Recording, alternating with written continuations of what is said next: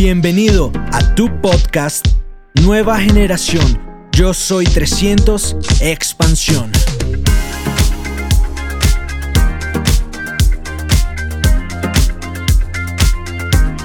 Muchísimas gracias por los aplausos. Eh, muy buenas noches para todos.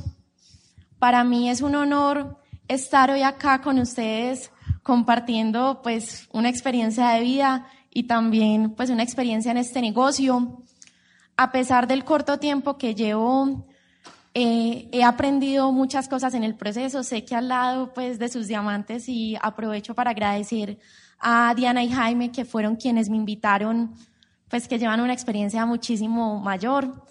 Entonces, lo que quiero hoy es compartirles la visión que yo tengo de este negocio, porque tal vez esa historia de vida que ustedes vieron en ese video ha permitido que yo tenga un proceso un poco pues más rápido de lo normal, pero yo siempre pues tengo como primicia que lo importante es uno construir bien, no rápido, sino bien.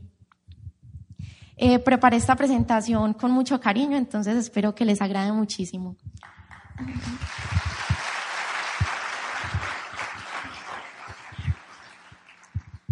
Esta frase a mí me encanta. Dice, un hombre tiene que escoger. En esto recibe su fuerza, en el poder de sus decisiones. Nosotros muchas veces no nos damos cuenta y en el lugar que estamos, por ejemplo, en este momento, todos estamos acá porque tomamos una decisión, sea consciente, inconsciente, pero acá estamos. Y gracias a las decisiones que nosotros vamos tomando en nuestra vida, eso nos lleva a estar en cierto lugar, ¿cierto? Y donde uno está es porque ahí se merece y porque todo, pues todo ese camino que uno ha recorrido lo ha llevado simplemente a estar ahí. Entonces, ¿qué pasa? Yo les quiero hacer hoy una analogía con, pues, con lo que significa sembrar y con este proyecto. ¿Quiénes son los invitados? Bueno, espero ser lo más clara posible. De todas formas, tienen eh, una persona quien los invitó que si pensó en ustedes es porque ve algo bonito en ustedes, entonces aprovechen eso. Y hay dos formas de vivir. Una es sembrando lechuga y otra es sembrando árboles.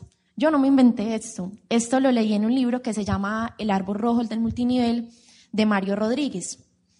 Él dice que uno tiene la posibilidad, uno tiene que comer, ¿cierto? Sea de lechuga o sea de árbol, pero hay que comer. Si uno nace en una familia normal, campesina, y uno ve que sus papás siembran lechuga, y comen lechuga, ¿qué aprende uno? A sembrar lechuga y a comer lechuga. ¿Qué pasa con la lechuga? Cuando uno siembra una lechuga, uno la siembra hoy y al cuánto tiempo uno la recoge? Como a los 20 días o al mes, máximo. Y si quiere volver a comer, ¿qué tiene que volver a hacer? Volver a sembrar. Entonces hay gente que toda la vida se pasa, siembra lechuga, siembra lechuga, siembra lechuga, y así, ¿cierto? Y hay otras personas que por lo contrario siembran árboles. Entonces, ¿qué es lo que hacen? Llegan y ponen una semilla, la abonan, la cuidan, hasta a veces les toca aguantar hambre, pero pues por lo general van sembrando lechuguita por el otro lado. Pero, pero entonces llegan y la ponen ahí.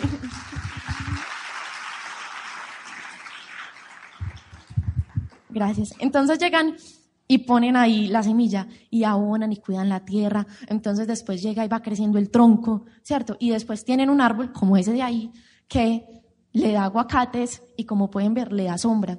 ¿Y cuando lo tiene que volver a sembrar? Nunca más. ¿Qué hace? Siembra otro árbol. Y cuando menos piensa, ¡pum! Un montón de hectáreas de árboles. Entonces, así pasa en la vida. O usted siembra lechuga o usted siembra árboles. Sembrar lechuga se parece al empleo o se parece a los independientes. Las personas que conocen el cuadrante del flujo del dinero para los invitados les recomiendo un libro que se llama así, El cuadrante del flujo del dinero, donde explican que no importa cuánto uno se gana, lo importante es cómo uno se lo gana, porque el cómo uno se lo gana es lo que determina la calidad de vida que uno tiene. Uno se puede ganar 10 millones de pesos si es gerente, ¿cierto? Cuando yo estaba haciendo la práctica, yo pregunté que cuánto se ganaba eh, mi jefe superior, porque yo decía, no, si yo escalo, para allá voy. Y ella se ganaba 10 millones, pero ¿a costa de qué? De salir de la oficina tardísimo. Yo le escuchaba comentarios como, por ejemplo, no es que yo llego, a yo llego del trabajo a la casa y me toca seguir trabajando y mi esposo se pone bravo. Entonces yo decía, si yo sigo por este camino, para allá voy. Entonces eso es el empleo. O el independiente. ¿Qué hace el independiente? Tiene que trabajar, o sea, tiene que sembrar la lechuga, la recoge. Un, por ejemplo, un vendedor, pues, de cualquier cosa, llega y vende, ¿cierto? Trajo ropa de Estados Unidos, le compran la ropa y si quiere volver a ganar, se vuelve a pegar el viaje a Estados Unidos y la vuelve a vender. ¿Qué pasa? Así vive el 95% de la población. Eso es algo impresionante, porque ¿qué significa? A todo el mundo le enseñaron a sembrar lechuga, mientras que solo el 5% sabe sembrar árboles. ¿Y qué es sembrar árboles? Sembrar árboles es ser dueño de negocio o inversionista. Para los nuevos, muchas veces uno tiene la connotación de que ser dueño de negocio es tener un local. Pero la gente que muchas veces tiene un local lo abre, lo cierra, hace los mandados, el de los tintos, de todo. O sea que ese está más bien sembrando lechuga.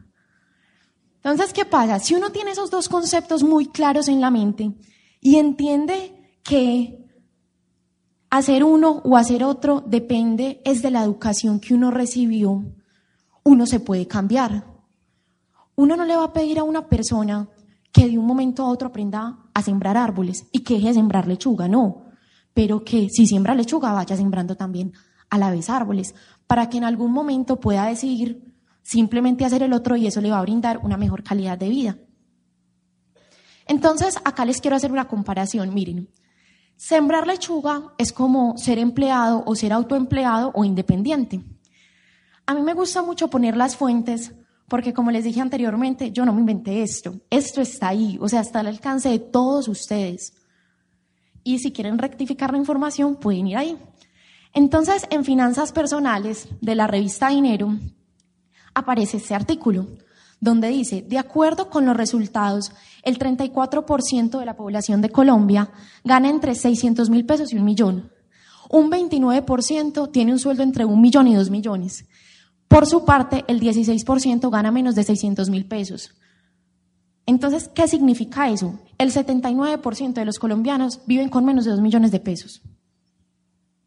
Y según el Banco Mundial, una persona que viva solo, pues que no tenga familia, si tiene, si gana 2 millones de pesos, se considera adinerado. ¿Ustedes les parece eso cierto? No, pues para nada. Entonces, si nosotros vamos a hacer un proyecto donde vamos a tratar con gente, tenemos que entender que el 80, pues el 79% de las personas con las cuales vamos a hablar están en ese rango. Por consiguiente, ¿qué están haciendo? Sembrando lechuga. Y eso fue lo que aprendieron. Por eso es tan importante estas reuniones para que uno vaya abriendo su mente y aprenda otras cosas nuevas que le permitan sembrar árboles. Entonces, miren, esta tablita la saqué del Ministerio del Trabajo y decretos del Gobierno Nacional. ¿Cuál era mi interés? Que una persona que, por ejemplo, se gana el mínimo, ¿cierto? Como que sigue ahí y sigue ahí y no se da, y como que no se da cuenta que pasa el tiempo. Él dice, si yo como que no avanzo y qué voy a hacer y la calidad de vida es mala, pero él no tiene ni idea cómo eso ha ido evolucionando. Entonces, cuando uno mira esta tabla, uno se da cuenta que el salario mínimo en este momento es 616 mil pesos y que el salario en el 2004 era 358 mil pesos. ¿Qué implica eso? Que una persona que se gane el mínimo, en 10 años, en todos los 10 años, el salario le subió 258 mil pesos. Que acá lo tengo. Entonces, en, todo el año le subió 258 mil pesos. O sea, 25 mil 800 pesos cada año. Y yo dije, ¿qué vale eso? un pollo.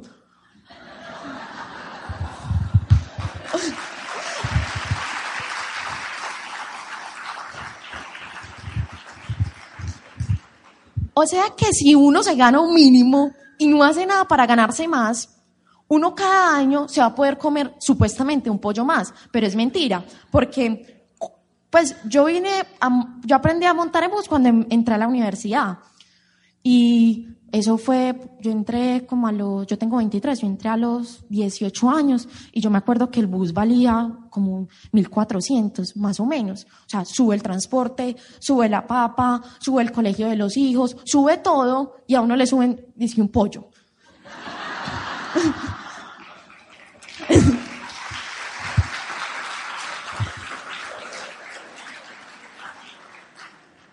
Ahora vamos a mirar otro campo, ¿cierto?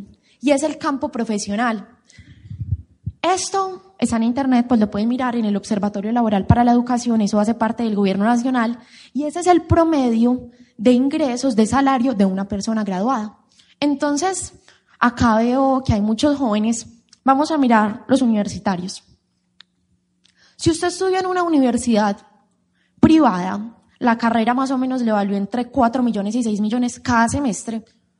Y pues ojalá no haya estudiado con ICETEX, porque si no ahí se empeñó toda la vida. Tiene que hacer este negocio para ganarse un bono y abonarle ahí a la deuda. Pero entonces, uno se va a salir a ganar en promedio un millón seiscientos. Después de uno haber estudiado una carrera que pues le dio conocimientos, le permitió asociarse y todo, pero esto a uno no le genera ninguna calidad de vida. Entonces, el problema no es muchas veces lo que uno estudia, porque uno debería estudiar por pasión, sino que en el mercado, en este momento, son muchos los graduados. Cada vez son más y más y más los graduados. Y simplemente en la economía hay una ley que se llama la oferta y la demanda. Entonces, como hay tanta oferta, entonces las empresas tienen el poder de decidir a quién contratan. A mí me exigen para estudiar la carrera tres idiomas. Y los amiguitos de mi hermanito que tienen 17 años ya hablan tres. Entonces, ¿qué va a pasar con ellos? Entonces, cada vez más esta brecha se va poniendo más pequeña. Y miren esto. ¿Qué explica esa tabla? Una persona que se graduó en... Eh, si yo me siento a conversar con alguien en una mesa y yo me acabo de graduar, supongamos que estamos en el 2012 porque esa es la última que está actualizada. Y yo me acabé de graduar y él se graduó en el 2001. O sea, ahí fueron hace 11 años. Y él se está ganando 2.250.000 y yo me estoy ganando 1.250.000. O sea que tener 10 años de experiencia se resumen a que a mí me ha aumentado el salario en un millón de pesos. Y eso equivale a cuatro pollos. ¿Cierto? A nada. Y eso es un profesional.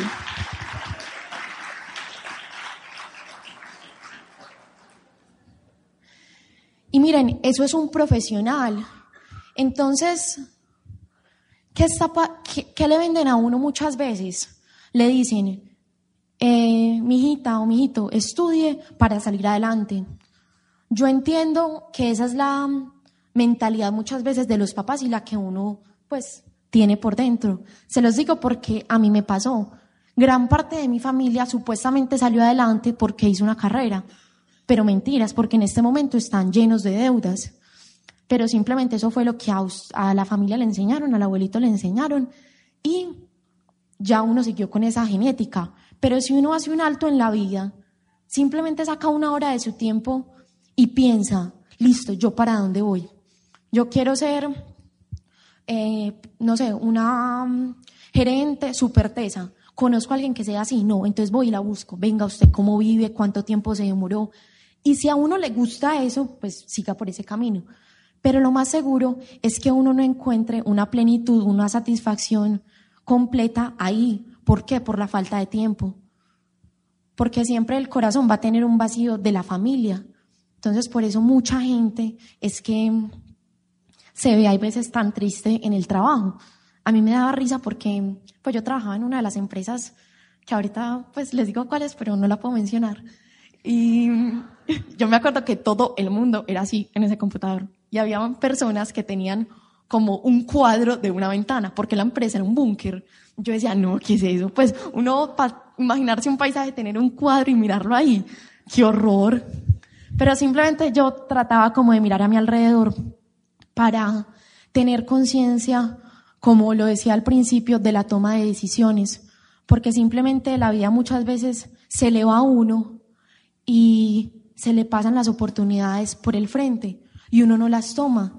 Y cuando uno no toma una decisión, no es que no pasó nada, usted simplemente dijo que no, o sea, que tomó la decisión, que no. Si invitaron hoy a una persona y no les contestó el teléfono, no fue que no pues que tomó la decisión, no tomó ninguna decisión. Claro que sí tomó una decisión, tomó una decisión de no venir. Entonces, volvamos a lo que significa sembrar. Ahora, pues ya terminamos lo que era sembrar lechuga, vamos a hablar de lo que es sembrar árboles. Listo. Sembrar árboles es ser dueño de negocio o inversionista. Yo vi un video de Paco Bazán en YouTube donde él hablaba que en este momento la mayor cantidad de la riqueza está distribuida en esos tres negocios, en la distribución, en las franquicias y en los negocios de Internet. Y lo bueno que ya les vamos a contar es que esta oportunidad agrupa esos tres aspectos. Si ustedes se dan cuenta, pues anteriormente la ganancia estaba en la fabricación, pero ahora las empresas que distribuyen son las que se llevan el mayor porcentaje de ganancia. En las franquicias, pues eso es evidente a nuestros ojos. Ustedes se acuerdan que hace mucho tiempo Subway estaba acá, pero la explosión que ha tenido últimamente es una cosa increíble. O la de los juguitos que se llama cosechas. Uno ya lo ve en cada esquina. Entonces ya la gente compra muchas franquicias. Y los negocios de Internet, pues esos yo pienso que son los más evidentes a nuestros ojos. El dueño de Facebook se hizo billonario en siete años y Sarmiento en toda su vida. Entonces, ¿qué pasa? Nosotros estamos creciendo, viendo nuevos surgimientos, aprendiendo nuevas cosas. Entonces, para uno poder entender esta oportunidad, uno simplemente tiene que detenerse y mirar la vida con conciencia porque eso es evidente a los ojos. Si usted no la quiere ver es porque está muy ciego, pero ahí está. Y que después una persona no diga, no, es que a mí no me avisaron, a mí no me dijeron nada. Yo pienso, yo pienso,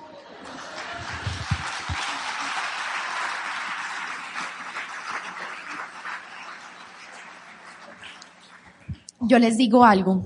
Yo me imagino dentro de unos años, yo con mis hijos, ¿cierto? Y como esto cada vez es una tendencia, o sea, yo tengo grupos de gente muy joven, porque mi hermano tiene 17 años, y yo creo mucho en ellos porque mi hermano es una persona increíblemente disciplinada. Y si él es capaz de apoyar pues a mi mamá en la construcción de esto, sé que pueden haber otros jóvenes como él, que para ellos esto es súper normal, obvio. Pues usted no es claro, pues de una.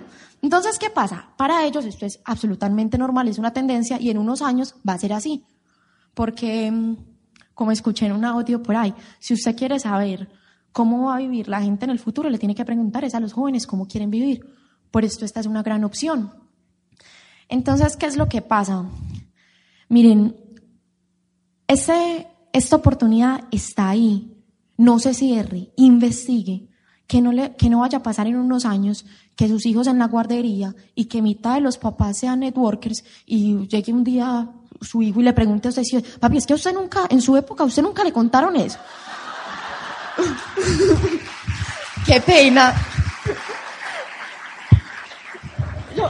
Yo, yo, me pongo a pensar y yo digo, qué pena. Pues, y uno, no, no, no, a mí no me contaron. Pues claro, a todo el mundo le han contado. Entonces, miren, ¿de qué se trata? ¿De qué se trata el proyecto?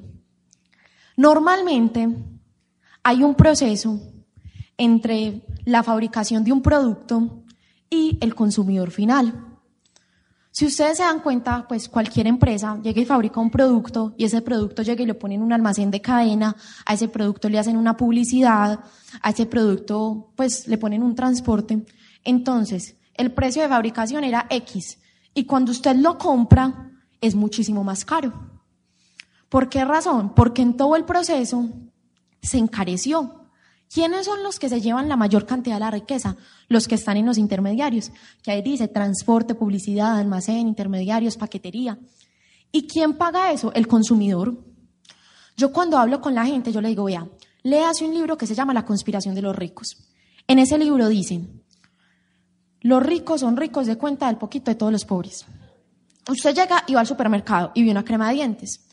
Y dice la crema de dientes, 3.500. Y la otra, 3.550. Y usted dice, ah, no, 50 pesos, nada. Multiplique eso por 2.000 millones. Un gentío, y eso es un platal. Pero como uno no tiene esa mentalidad, uno dice, 50 pesos, nada. ¿Qué pasa con las personas normales? Son como un peaje. Entonces, les paga un rico, ¿cierto? Usted trabaja para la empresa de un rico, el banco que tiene allí, que parece un barco, las oficinas, muy grande. Entonces usted trabaja allá y ellos le pagan, ¿cierto? Y usted con esa plata va y compra a los almacenes que son del mismo grupo, del mismo grupo empresarial. Y aparte de eso, el seguro en el mismo grupo empresarial. Y si tiene hijos, los mete a la universidad donde yo estudié, que son de ellos mismos. Entonces usted lo que hizo fue coger la plata de un lado y pasarla para el otro y no agarró absolutamente nada. Entonces, ¿qué es lo que le proponen acá? Lo que le proponen acá es algo muy sencillo, vea. No va a haber, ay, qué pena, no va a haber ni transporte, ni publicidad, ni almacenes, ni intermediarios, ni paquetería. Usted va a comprar directamente a la fábrica. Un ejemplo, eh, un blue jean de diésel en el Tesoro vale 350 mil pesos. Pero si usted va y lo compra, estudio de moda ahí por el aeropuerto, que ellos tienen una bodega, le vale 90 mil, 100 mil. Más barato, no hay intermediarios. Exactamente lo mismo es acá. ¿Con qué productos? Con productos de consumo masivo. O sea, que nosotros sí o sí vamos a consumir. Simplemente que vamos a agarrar un poquito de eso. ¿Y qué nos dicen? ¿Usted conoce otra gente que le gustaría comprar de mejor calidad, más barato y que cuida el ambiente? Claro que sí. Sobre todo en este momento hay, los jóvenes no estamos casados con ninguna marca. O sea, a mi mamá la casaron pues con la crema de dientes rojita porque chiquita le dieron ese vasito rojo y esa cremita y ese cepillito y ya le fue fiel. Y yo, ¿qué fue eso? Ni que le dieran un cheque mensual. No. Entonces, ¿qué pasa? Uno se mueve más por causas y los jóvenes en este momento nos movemos más por causas. Entonces tiene todos los factores que le está ganando a cualquier otro producto. Entonces, listo, usted feliz, va y consume y le gustan. Uno primero los tiene que probar. Uno no recomienda algo que uno no ha probado, no ha consumido. Y simplemente le dicen, usted tiene otra gente que usted cree que le gustaría comprar más barato. Claro, a todo el mundo le gustaría ahorrar, solo por esa cosita. Listo, llamémoslo y contémosle a esas personas para que no es que ellos le compren a usted, sino que le compren a la fábrica. ¿Y qué pasa? Como, la, como se está ahorrando tanto dinero en la intermediación, porque acuérdense que no le están pagando ni al almacén de cadena, no están haciendo la publicidad, y un comercial de televisión vale muchísimo, entonces le dan a usted una comisión. ¿Qué es, ¿Cómo se llama eso? Capitalismo solidario. También hay un libro que se llama Capitalismo solidario, donde explican eso. Y dicen que el, pues el capitalismo solidario consiste en redistribuir la riqueza de acuerdo a la participación que cada persona tiene en ella. Entonces, si usted se vuelve una persona pues de significado para esa empresa, entonces ¿qué va a tener? Mayor cantidad de comisiones. Recuerden, no es que usted sea un vendedor, usted simplemente coge su círculo familiar y le dice a otras personas que cojan el círculo familiar. La abuelita le va a comprar a uno porque la quiere, lo quiere. Y si usted no es capaz de que la abuelita le compre por eso, no, está muy grave. Entonces, miren, les quiero mostrar unos datos de lo que es esta industria, porque esto es una industria. O sea, como cuando llegan y hacen la evaluación de la industria de la construcción, de la industria petrolera, etcétera, etcétera. Esto es una industria. Entonces, aquí están los datos. ¿De dónde los saqué? De la República y de Portafolio, que son dos fuentes fidelignas y muy prestigiosas en este país. Entonces dice, los videojuegos, 67 mil millones de dólares. El cine, 87 mil millones de dólares. La música, 16 mil millones. Y el network marketing, 166.876 millones de dólares. Uno no sabe dónde está parado. Vean, el network marketing es casi dos veces más grande que el cine. Que el cine, o sea, que toda la industria del cine. Hollywood y Bollywood en la India. Pues y mucha, toda la industria. miren lo insignificante que es la música en comparación al network marketing. Y uno ve esos programas de televisión y eso es un gentío presentándose esos programas de música y cuántos triunfan, muy poquitos. Y a pesar de que triunfan muy poquitos, es una torta muy pequeña, de la que hacen parte Juanes, Shakira y ellos. Pero acá a usted no le están pidiendo absolutamente nada. Porque mire que para que lo invitaran, a usted no le preguntaron qué estudió, no le preguntaron cuántos años tiene de experiencia, no. A lo que nos, lo que nos interesa a nosotros es, ¿usted quién quiere ser? Y ya nosotros creemos en usted, en los sueños que usted tenga, porque hacer esto es muy simple. Y la torta es demasiado grande. ¿Qué pasa muchas veces? Que uno no cree que algo tan simple tenga tanta grandeza. Mi papá a mí me enseñó, pues siempre me dijo, Sara, la maravilla de la vida está en las cosas pequeñas. Pues me enseñó como a deleitarme con todo, con, pues a disfrutar cada cosa. Entonces, si uno logra entender que simplemente, o sea, consumo, me gusta, recomiendo, invito a otros y me educo, voy a ser millonario no, no, no, eso no, no lo digiere la mente. O sea, lo digiere la de un niño de 17 años, pero la de un adulto, mi mamá todavía no lo ha digerido y me va a dar conferencias. Vale, les voy a contar acá una historia pequeñita. Resulta que a mí me contaron el negocio. A mí ya me lo habían contado varias veces, pero yo siento que las personas que me lo contaron en su momento, o no era mi momento, pero yo no sentí como que se interesaran de verdad como en lo que yo sentía. A mí me encanta la gente. Si a mí me hubieran hablado de la gente, yo estaría metida hace rato. Pero mi amiga, ella no me dijo nada porque, pues, ella me dio un plan de 30 segundos. Me dijo, es que no, vamos a montar un negocio, vamos a invertir y vamos a ganar. Eso fue lo que me dijo yo, ah, listo. Es que vamos, vamos donde un amigo que él nos va a explicar. Y ella no me quería contar que porque yo era muy juiciosa en el trabajo. Y decía, no, ella se va a quedar de empleada toda la vida. Pero contémosle a ver qué pasa. Y cuando a mí me contaron el negocio, yo no tenía el dinero para empezar. Esto es un negocio y en este negocio hay que invertir como en cualquier negocio. Obviamente no funciona como un negocio tradicional, porque si la idea es que toda la gente que siembra lechuga empiece a sembrar árboles y esa gente se está ganando dos millones de pesos, un gran porcentaje, entonces yo no puedo montar un negocio que requiera de una gran inversión. Pero este negocio sí se puede montar con una inversión muy pequeña, relativa pues a negocios muy grandes. Entonces yo llegué a mi casa, no tenía el dinero, mi papá creyó mucho en mí, mi mamá es más temerosa y mi papá me prestó la tarjeta de crédito al escondido. Entonces, él me prestó la tarjeta de crédito y yo sabía que iban a llegar las cajas a la casa. Entonces yo, yo era rezando porque yo estaba en la universidad para que no llegaran cuando mi mamá estuviera. Yo dije, no, eso llega, lo esconden en el cuarto útil y ya. Y no se dio cuenta. No. Un día yo en la universidad, en la universidad ella me llamó Sara y yo, ay, venga, ¿qué es esto? Y mi mamá, ella es muy linda, pues ella, ella es una gran mujer y yo la quiero muchísimo, pero yo entiendo que ella esto no sabe. Entonces cuando yo llegué, mi mamá Sara, no sé qué, qué pena, me dijo, qué pena Sara, vos negocios internacionales, tres idiomas. Y yo, mami, tranquila, yo siempre la traté ya con mucho amor.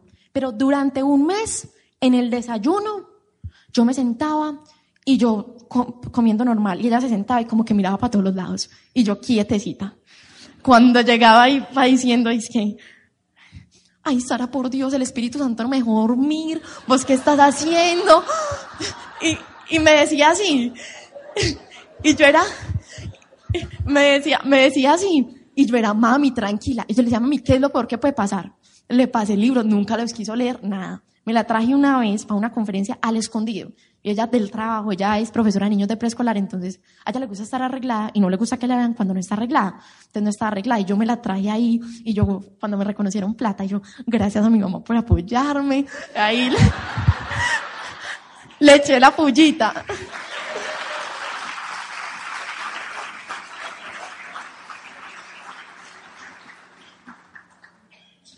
Entonces imagínense que a pesar después que me reconocieron plata, un día me estaba arreglando Fanny las uñas, que ya me las arregla en mi casa.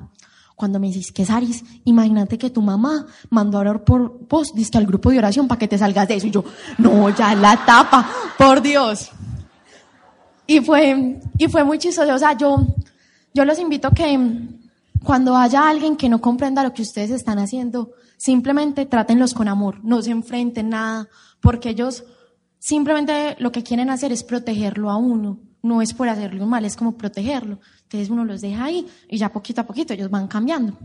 Entonces, nosotros, ¿con, qué, ¿con quién estamos trabajando? Estamos trabajando con Amway y yo lo digo fuerte porque yo me siento muy orgullosa de hacer eso.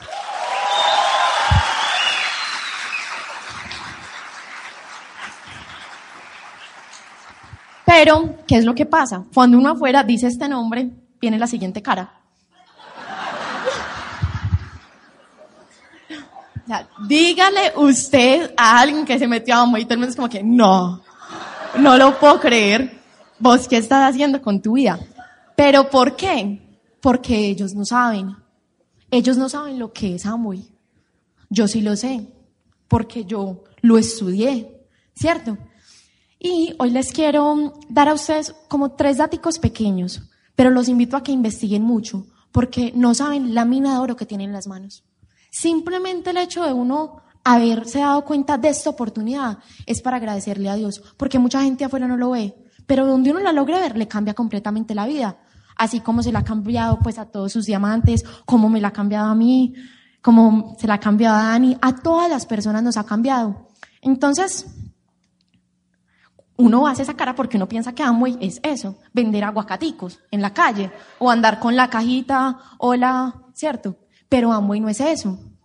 Usted puede ser vendedor de aguacates. Usted puede ser el dueño de un montón de hectáreas de cultivo de aguacates. Porque yo tengo una amiga que los papás son dueños de varios cultivos y son personas adineradas que tienen tiempo para su familia y grandes personas. Entonces todo depende de la perspectiva. Miren, este reporte lo saqué de Life Michigan, que es un periódico en Estados Unidos, donde demuestra el crecimiento que ha tenido la compañía. De 2006 a 2009, miren cómo ha crecido, siempre ha crecido. Y a pesar que hubo crisis, ustedes se acuerdan la crisis ahí, pues en el 2009, igual creció. Y esa es una facturación demasiado grande. Amway es la empresa número 28 de capital privado más grande que Estados Unidos. Más grande que empresas que uno tiene en la mente. ¿Dónde lo pueden buscar? En la revista Forbes. Y los países que más crecimiento tienen son China, India, Japón, Corea, Malasia, Rusia, Taiwán, Tailandia, Ucrania y Estados Unidos. Porque muchas veces crece más donde hay regímenes políticos más opresores. Cuando el mercado entró en Rusia, es cierto, creció de una forma absurda, que al dueño de la compañía le tocó ir como que, hey, ¿qué es esto? Pues, ¿qué está pasando? ¿Por qué? Porque esa gente muchas veces sabe apreciar mejor las oportunidades que nosotros mismos, pues que, que nosotros. Y uno cree que, pues por lo que ve acá, en este momento hay cuatro, cuatro tiendas de Amway en el país, dos en Bogotá, una en Cali y una en Medellín, y son tiendas pequeñas. Miren lo que es en Corea y Japón, o sea, miren lo que hay. No son 120 productos como hay actualmente, pues acá en Colombia, sino que son muchísimos más. ¿Por qué les muestro esta imagen? Algo que aprendí en la universidad es que si uno quiere eh, reconocer una tendencia, uno tiene que mirar cuáles son los países que tienen una tendencia más avanzada. Hace dos años se estaban mutilando los futbolistas de Europa, como ahora se están mutilando todos los jóvenes acá, tucito y el cosito así, ¿cierto? Sí, hace dos años. Y entre poquito van a empezar a usar todos bermudita, la camisetica pegada de polo. Porque yo me acuerdo, cuando yo patinaba, Allá así se estaban vistiendo los patinadores de Europa. Entonces, ¿qué pasa? Simplemente nosotros estamos en un momento de tiempo en el mercado diferente al que están ellos allá. ¿Por qué? Porque llevan más tiempo. Pero allá vamos. Sí o sí esto va a crecer, así una persona se meta o no. Simplemente que si usted no se monta en el bus, pues asuma las consecuencias y sea responsable de sus decisiones, porque usted tomó la decisión de no montarse.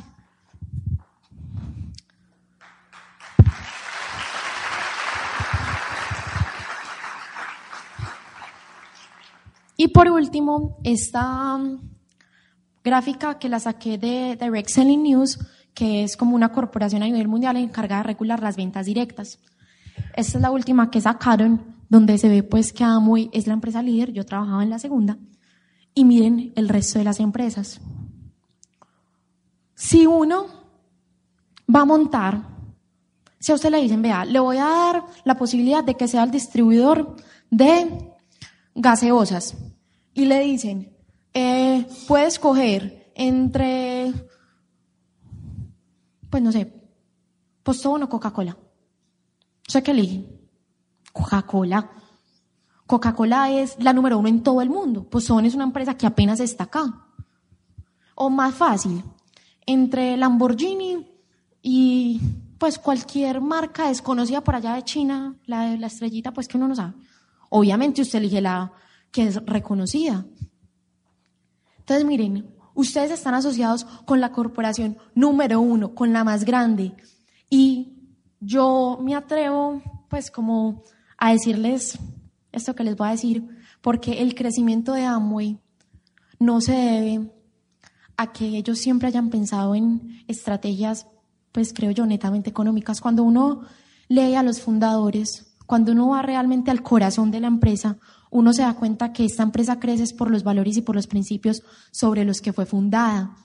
Cuando ellos sacaron el primer producto, ellos querían cuidar el medio ambiente. Y eso fue hace muchos años. Cuidar el medio ambiente. Y ahora son una de las empresas que Mm, pues, de las más grandes en distribución de productos de aseo del hogar. Cuando ellos crearon esta compañía querían ayudar a la mayor cantidad de familias posibles, no ser los más ricos ni nada de eso, no, ayudar a la mayor cantidad de familias posibles. Por eso es que les lleva tantos años luz a tantas otras compañías. Lean los libros, métanse a la página. A mí me enamoran los valores. Eh, libertad, familia, libertad, esperanza, familia y recompensa.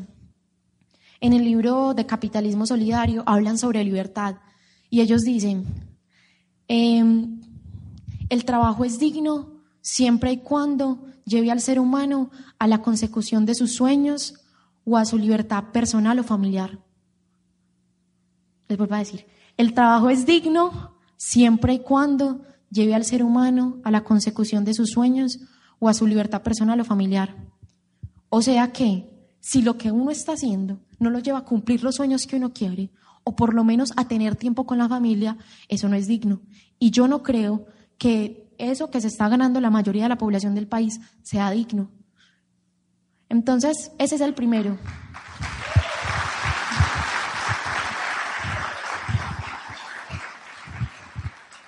Libertad. Si no hay libertad, no hay familia. Ahora, ¿por qué tanta gente joven no se quiere casar o no quiere tener hijos? porque es que le toca aportar al papá, a la mamá, al hermanito, a todo el mundo. Entonces no hay para tener un bebé. Y los hijos crecen sin los papás. En la guardería donde mi mamá trabaja, reciben a los niños de tres meses, es una guardería muy costosa y los papás los pueden ver por camarita. ¿En serio? Y cada uno tiene como tres enfermeras ahí, pues, que no se le vaya, no sé, cualquier cosa. No, ahí. Entonces, ¿qué pasa? Si no hay libertad, no hay tiempo. Y los hijos aprenden, es del ejemplo que le dan sus padres. Entonces, no hay familia y la familia se está destruyendo. Por eso ellos ponen como valor la familia. A mí eso me enamora porque yo no he visto en ninguna empresa que la familia sea uno de los principios y de los valores. Y nosotros tenemos que sentirnos orgullosos de que esta compañía los tiene. El otro es esperanza. ¿Por qué? Porque si uno logra comprender esta oportunidad que a través de algo tan sencillo, ¿cierto? Uno pueda transformar completamente su vida. Eso les llena los ojos de esperanza. Pueden escuchar miles de historias maravillosas. Les voy a contar una muy especial de, una persona que yo tengo en el equipo. Eh, yo me propuse con Dani hace varios tiempo, en abril, a contactar en frío.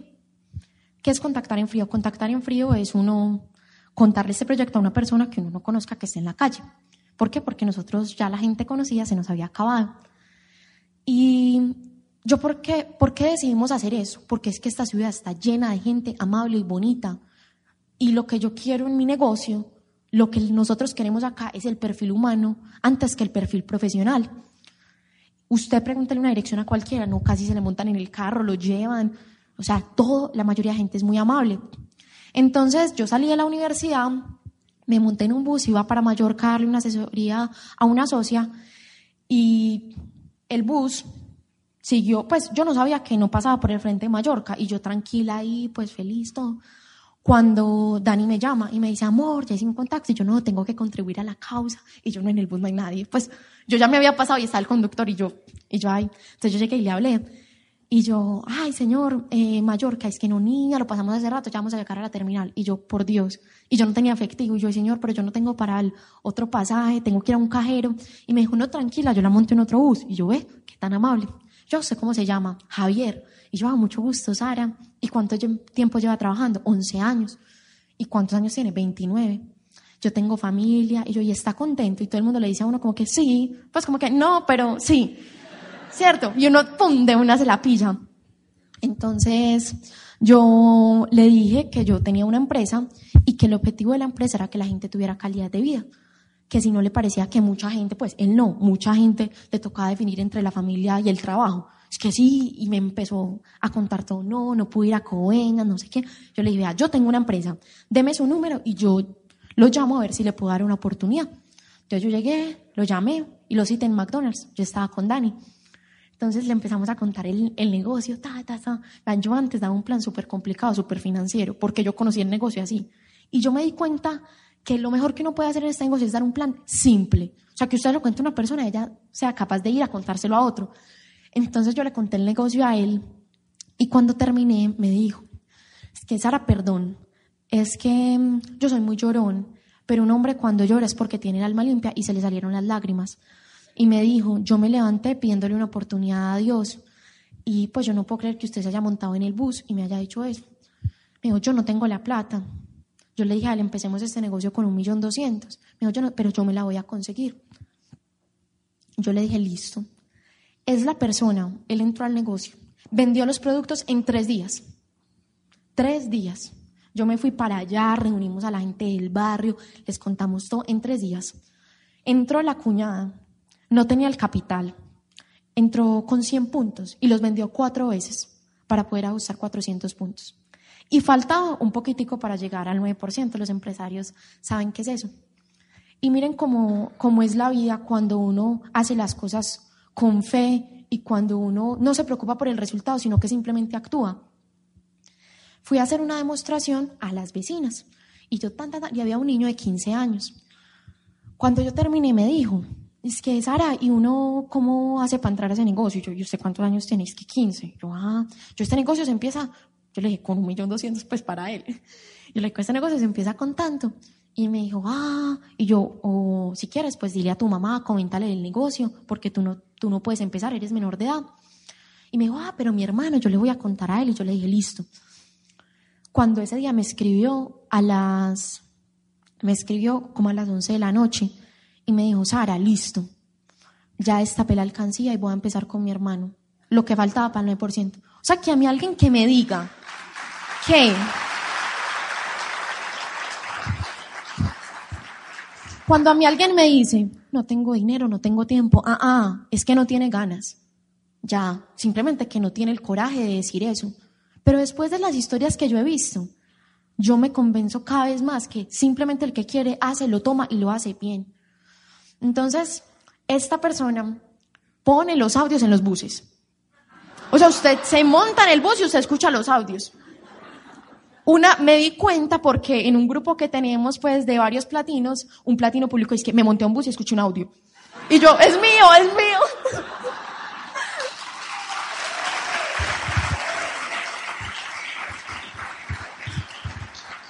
Bueno, eh, estos son los ingresos promedio según el nivel. Para los invitados, pues la persona que los invitó les puede explicar a mayor profundidad cómo se logra eso. Pero un platino anualmente tiene un ingreso promedio de 60 millones, una esmeralda de 100 millones y un diamante de 300 millones. Si uno se está ganando 60 millones de pesos al año, eso es un promedio mensual de, de cuatro. ¿cierto? No soy muy buena como con eso. Pero eso es lo que se gana. Si nos devolvemos a la gráfica de atrás, una persona con especialización, pues maestría, especialización en maestría, porque el doctorado se gana 5, 5 y 400. Y esto completa lo que usted tiene en su casa en este momento. O sea, está poniendo el arbolito ahí y usted tiene que seguir comiendo, sembrando lechuga. No vaya a cometer el error de dejar la lechuga si todavía el árbol no ha crecido, porque se frustra. Pero mire esto.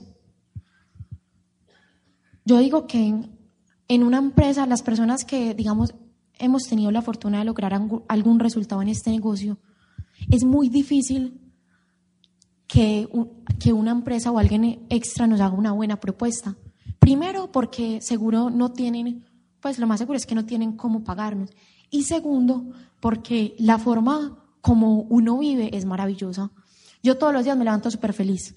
Me recoge Dining. Vamos escuchando música en el carro. Y yo pienso en mis amigas en la oficina metidas. No lo puedo creer.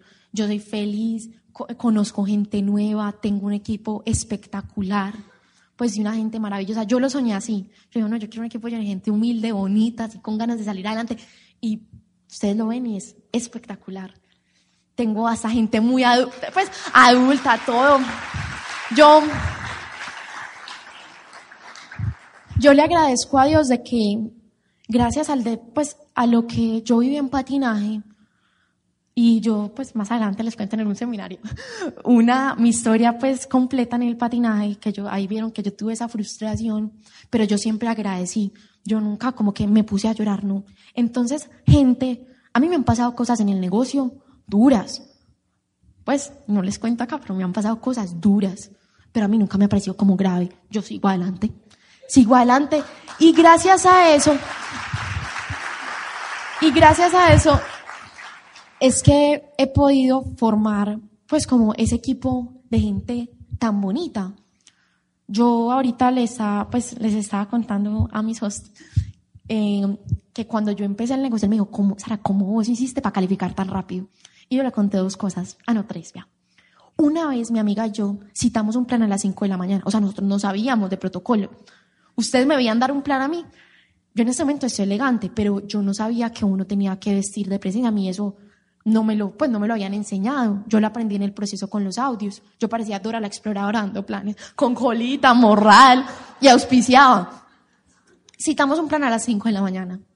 Citamos al gerente de finanzas de la compañía que vieron anteriormente, que es muy grande, que nosotras trabajamos allá, a las 6 de la mañana en una sala de juntas. Y dos practicantes le dimos el plan. Le dimos el plan. A nosotros no nos dio nada. Y nos dijo que no. ¿Cierto? Pero nosotros salimos muertas de la risa de esa, de esa, de esa oficina. No, yo tengo otras inversiones. Y nosotros como que, ah, bueno. Y nosotros hasta nos equivocábamos en las cifras, pero lo dábamos con una seguridad. Y recuerdo que el último día, antes, miren, para los invitados, plata es un nivel muy importante, porque plata es como el primer escalón de platino. Si uno se sostiene seis meses, ya tiene esa calificación. Entonces, imagínense que faltaban mil puntos el último día pero para que mi amiga calificara plata. Yo iba a calificar al 18, ella plata, el primer mes. Entonces yo me acuerdo que nosotras así, pues las dos, no, empernidas, que sí, sí, lo vamos a hacer. Cuando ese día fue muy casual porque la jefe no fue. Entonces nosotras no, el negocio y después ah, mañana a las 2 de la mañana hacemos eso, pero tenemos que cumplir la meta. Y le había, yo le había dado el plan a un pelado de Río Negro. Entonces yo le di el plan, a él le gustó y ese día nos íbamos a reunir. Entonces yo llegué y lo llamé. Yo, bueno, Fabián, entonces ¿qué? ¿Qué vamos a empezar el negocio? Sara, sí, pero es que yo no, yo no tengo el capital. Pero yo había pensado, yo puedo vender la moto y yo me manda las fotos, las montamos en Mercado Libre y vendimos la moto y calificamos.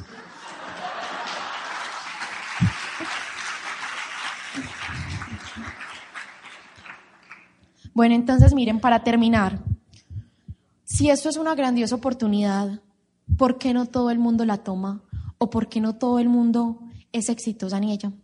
Y yo llegué a la conclusión de que es por los principios y por los valores de éxito.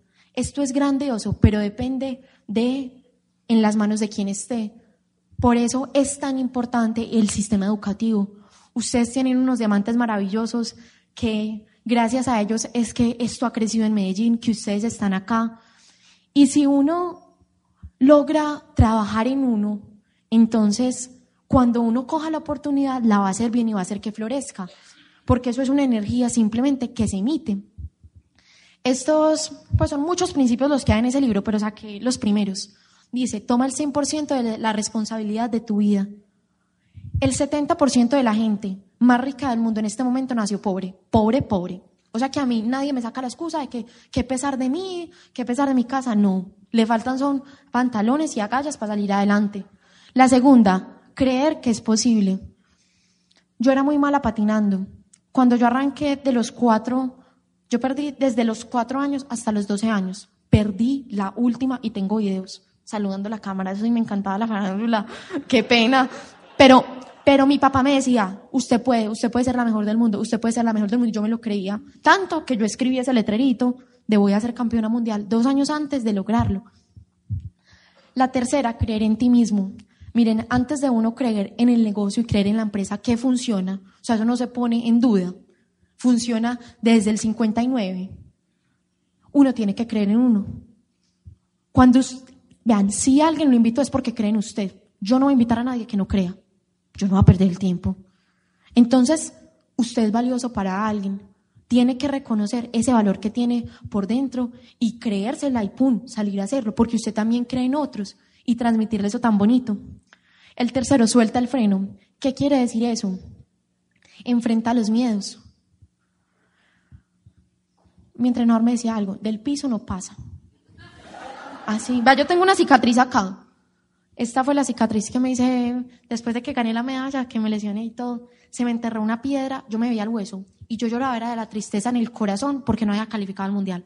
A mí se me olvidó el dolor en la pierna. Y es verdad, yo del piso nunca pasé. O sea, acá no le puede pasar nada malo. No, le dicen no y ya.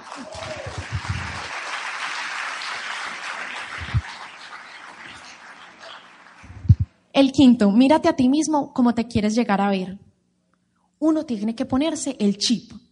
O sea, yo no soy diamante, pero cuando yo me siento, no, la diamante mayor, mucho gusto, Sara Vallejo, ah, no, con toda la, yo me tengo que empelicular, porque es que si no, no me van, si no, no me van a ver a mí con respeto, van a creer que es charlando, entonces no, yo me pongo la camiseta, todo, y me la creo.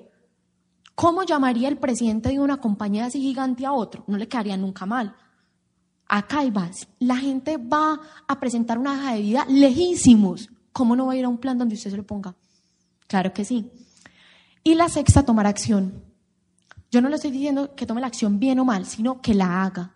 Hay un promedio que está en el libro La respuesta están las preguntas. De 10, 1. Yo tengo la lista. Me acuerdo que una vez, Dani, me dice que amor tampoco, le dije a un plan y yo vea, yo tengo esta lista de 30 personas, yo sé que de estas 30 van a salir 3, usted pues ya, usted ve que acá va uno, yo no sé si ustedes o no, pero yo sé que si le digo a 30 van a salir 3. Es simplemente tomar acción, hacer, hacer, hacer. Yo entrenaba siete horas diarias, entrenaba, entrenaba, entrenaba, entrenaba, siete años, perdí, perdí. Yo ni siquiera he multiplicado todo eso porque yo creo que ahí sí me da como un derrame, pero, pero yo hice eso. Y por último, estos son, pues se los quiero compartir, los principios bajo los cuales yo quiero que mi equipo trabaje y siempre que cada acción que tomen los tengan en cuenta y son humildad, diligencia y agradecimiento. Yo considero que un equipo humilde es un equipo grande, es un equipo fuerte, porque siempre uno va a saber agachar la cabeza, reconocer los errores y así la convivencia es muy fácil. ¿Qué es diligencia? Hacer lo correcto correctamente no a medias, lo correcto correctamente. Entonces, si implica disciplina, si implica pasión, hay que hacerlo. Y por último, el agradecimiento. El agradecimiento mm, es el arma más fuerte que hay contra el ego, porque si uno agradece, uno nunca se atribuye las cosas a uno mismo. Cuando yo patinaba me daba mucho miedo, como hay veces ganar, porque yo veía a la gente que ganaba y veía cómo se volvían. Y eso es algo superhumano, pues porque claro, si es alguien reconocido, ¿cómo no se va? Se, pues, entre comillas, se debería sentir superior. Pero si un líder siempre agradece, eso va a ayudar a que se mantenga siempre humilde y va a ser muchísimo más grande y va a brillar mucho más. Entonces, bueno, muchas gracias por invitarme.